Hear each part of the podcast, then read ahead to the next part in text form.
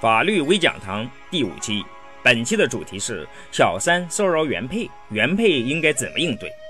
上一期提到范女士要离婚，她要离婚的原因呢，其实是她老公出轨了。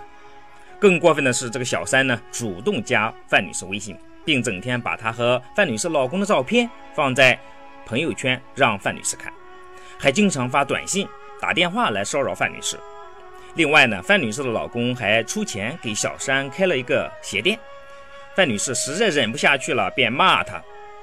没想到小三呢，却要告范女士。范女士就问：“那他到底如何依法维权？”那我们今天呢，就谈谈范女士的这个问题。范女士的这个麻烦呢，引出了一个普遍的社会问题：很多人处理这种事情的方式呢，就是结束婚姻。而当了小三的人，不论男女，似乎并不需要承担什么责任，尤其能够和一些名人搞到一起，或许还能趁机捞上一笔。确实，在中国大陆的法律中啊，并没有针对小三的惩罚规定。法学家们的观点也不一致，有的认为应该由法律予以控制，但也有的认为婚外情属于道德范畴，应该加强。道德教育，而不是由法律控制。法律不应该管，也管不了婚外情。有些人更认为，用法律来控制婚外情是一种逆历史潮流的社会退步。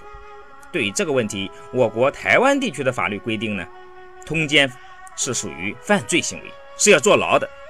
但是近十年来争议不断，比如台湾的龙应台曾说：“都什么时代了？”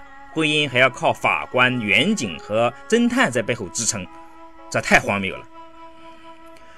就范女士的情况而言，虽然这个小三的行为呢确实过分，但是如果范女士采取了过激的方法，就有可能使自己陷于违法的境地。如果范女士在公开场合辱骂这个小三，就有可能违反《社会治安管理处罚法》而被以行政处罚。